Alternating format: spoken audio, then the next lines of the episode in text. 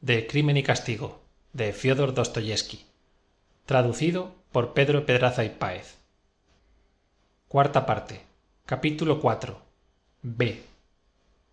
Raskolnikov la contempló con singular curiosidad. Esa sola mirada se lo explicó todo.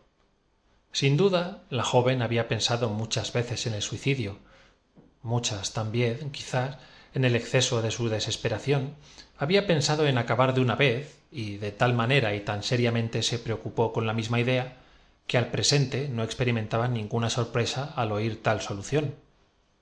No advirtió sin embargo la crueldad que encerraban estas palabras. Escapósele también el sentido de los reproches del joven. Como ya se habrá comprendido el punto de vista desde el cual consideraba él su deshonor era para ella letra muerta y esto lo echó de ver se hacía cargo de cómo la torturaba la idea de su situación infamante y se preguntaba qué había podido impedir que acabase con su vida. La única respuesta a tal pregunta era el cariño de sonia por aquellos pequeñuelos y por catalina ivanovna la desgraciada tísica y medio loca que se golpeaba la cabeza contra las paredes. Sin embargo era evidente para él que la joven con su carácter y educación no podía permanecer así definitivamente veía claramente que el caso de sonia era un fenómeno social excepcional pero esto en rigor era una razón de más para que la vergüenza la hubiese matado desde su entrada en un camino del cual debía alejarla todo su pasado de honradez tanto como su cultura intelectual relativamente elevada. Qué era pues lo que la sostenía era inclinación al vicio no. Su cuerpo únicamente se había entregado a aquella vida el vicio no había penetrado en su alma. Así lo comprendía raskolnikov que leía como el libro abierto en el corazón de la joven. Su suerte está echada pensaba. Tiene delante de sí el canal el manicomio o el embrutecimiento. Más que nada le repugnaba admitir la última probabilidad pero su escepticismo le llevaba a considerarla como la más segura. Habrá de suceder así se preguntaba es posible que esta criatura que conserva todavía la pureza del alma acabe por hundirse deliberadamente en el fango ha puesto ya los pies en él y si hasta el presente ha podido soportar semejante vida es porque para ella el vicio ha perdido ya su aspecto repugnante no no es imposible exclamó para sí como antes había exclamado sonia. No lo que hasta este momento la ha impedido arrojarse el canal es el temor de cometer un pecado y el interés que tiene por ellos. Si aún no se ha vuelto loca pero quién dice que no lo está posee acaso todas sus facultades razonaría una persona de juicio sano como ella razona se puede afrontar la propia perdición con esa tranquilidad y sin prestar oídos a consejos o advertencias es un milagro lo que espera sí sin duda. No son todos estos signos de enajenación mental se detenía obstinadamente en esta idea. Sonia loca. Esta perspectiva le desagradaba menos que cualquiera otra y pensando en tales cosas se puso a examinar atentamente a la joven. De pronto le preguntó de modo que ruegas mucho a dios ella callaba en pie a su lado. El joven esperaba una respuesta qué sería de mí sin dios dijo en voz baja pero enérgica y dirigiendo a raskolnikov una rápida mirada de sus ojos brillantes le estrechó la mano con fuerza. Vamos pensó él no me engañaba. Pero qué es lo que hace dios por ti preguntó deseoso de esclarecer por completo sus dudas.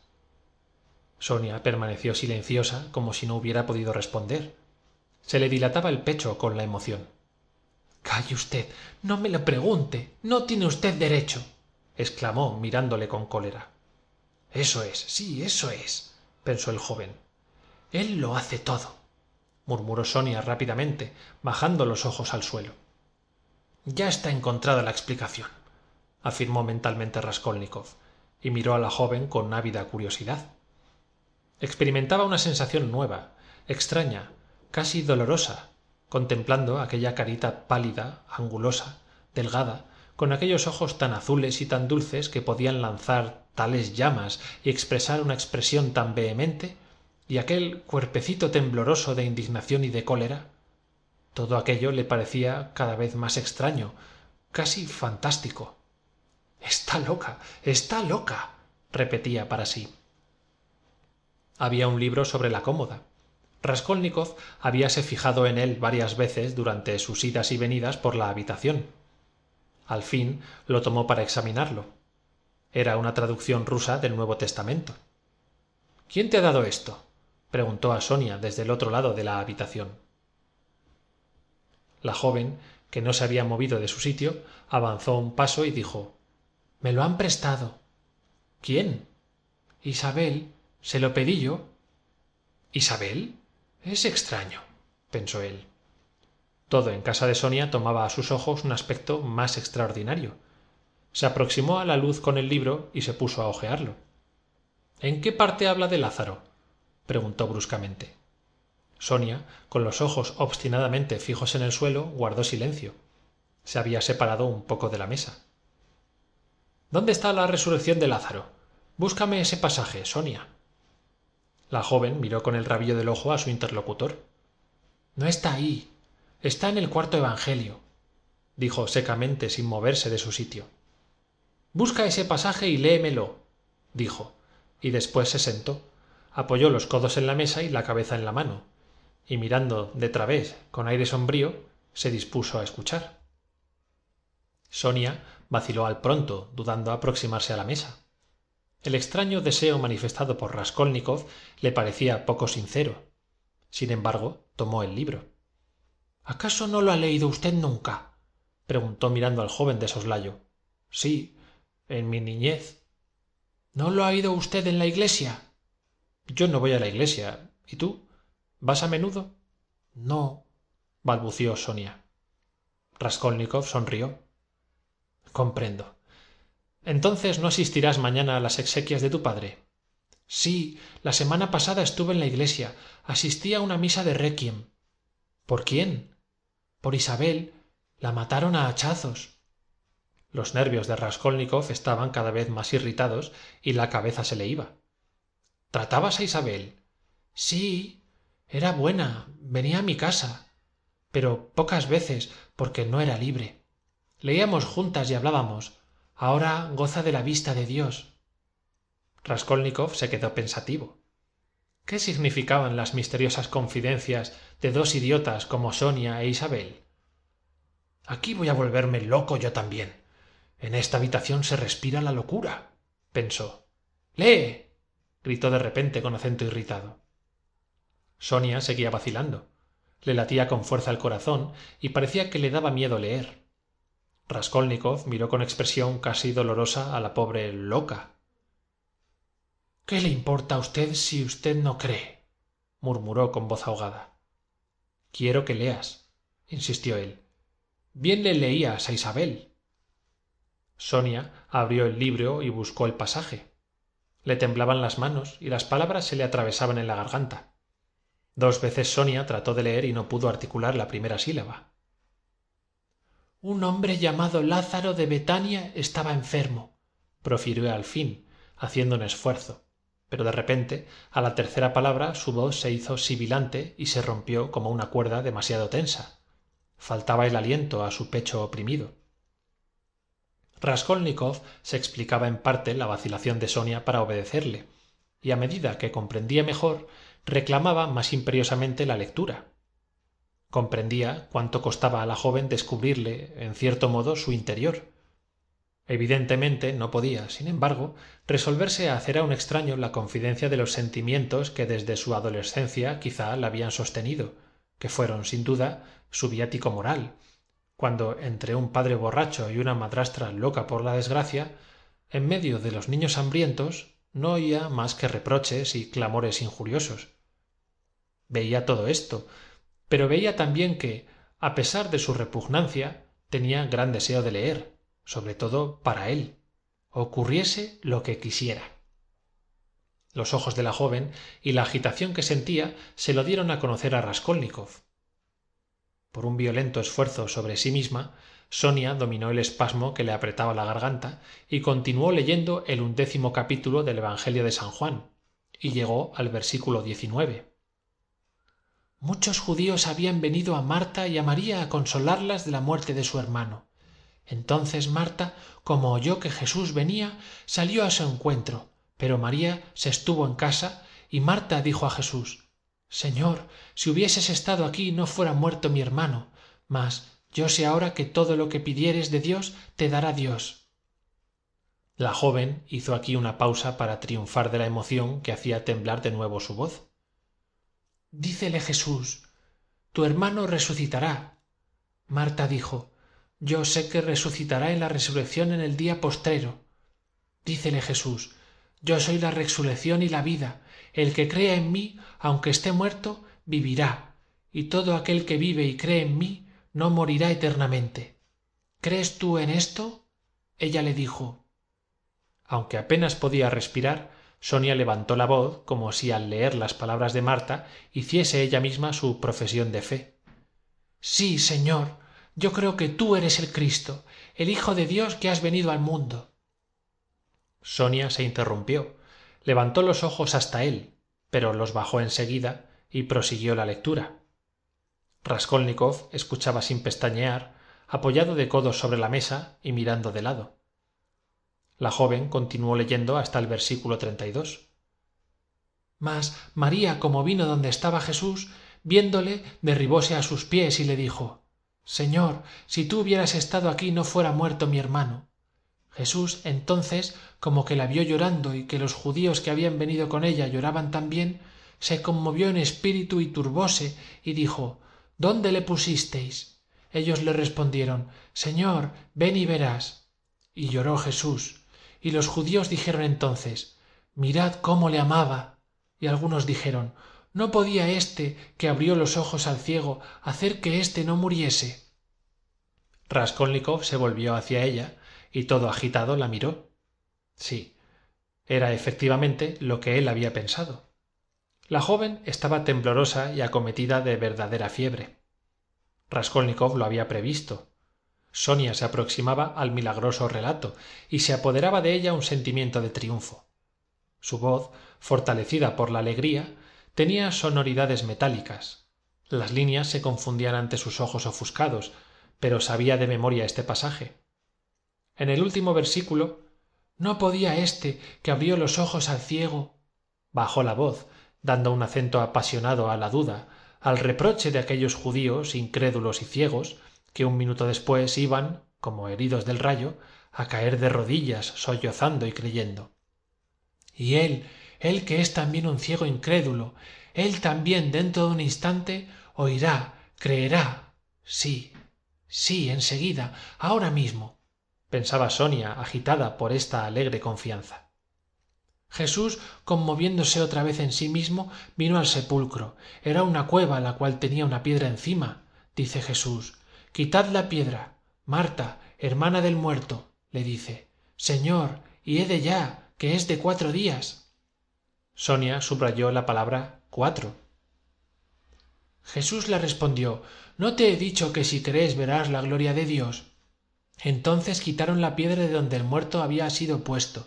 Y jesús alzando los ojos al cielo dijo en voz alta padre mío gracias te doy porque me has oído. Yo sabía que siempre me oyes mas por causa de la compañía que está alrededor lo dije para que crean que me has enviado. Y habiendo dicho estas palabras exclamó a gran voz lázaro ven fuera y el que había muerto salió. Al leer estas líneas sonia temblaba como si hubiese sido testigo del milagro con las manos atadas con vendas y el rostro envuelto en un sudario. Y dijo jesús desatadle y dejadle ir entonces muchos de los judíos que habían venido a maría y habían visto lo que jesús acababa de hacer creyeron en él. La joven no leyó más. Le hubiera sido imposible. Cerró el libro y se levantó. Esto es todo lo que se refiere a la resurrección de lázaro dijo en voz baja y nerviosa sin volverse a raskolnikov.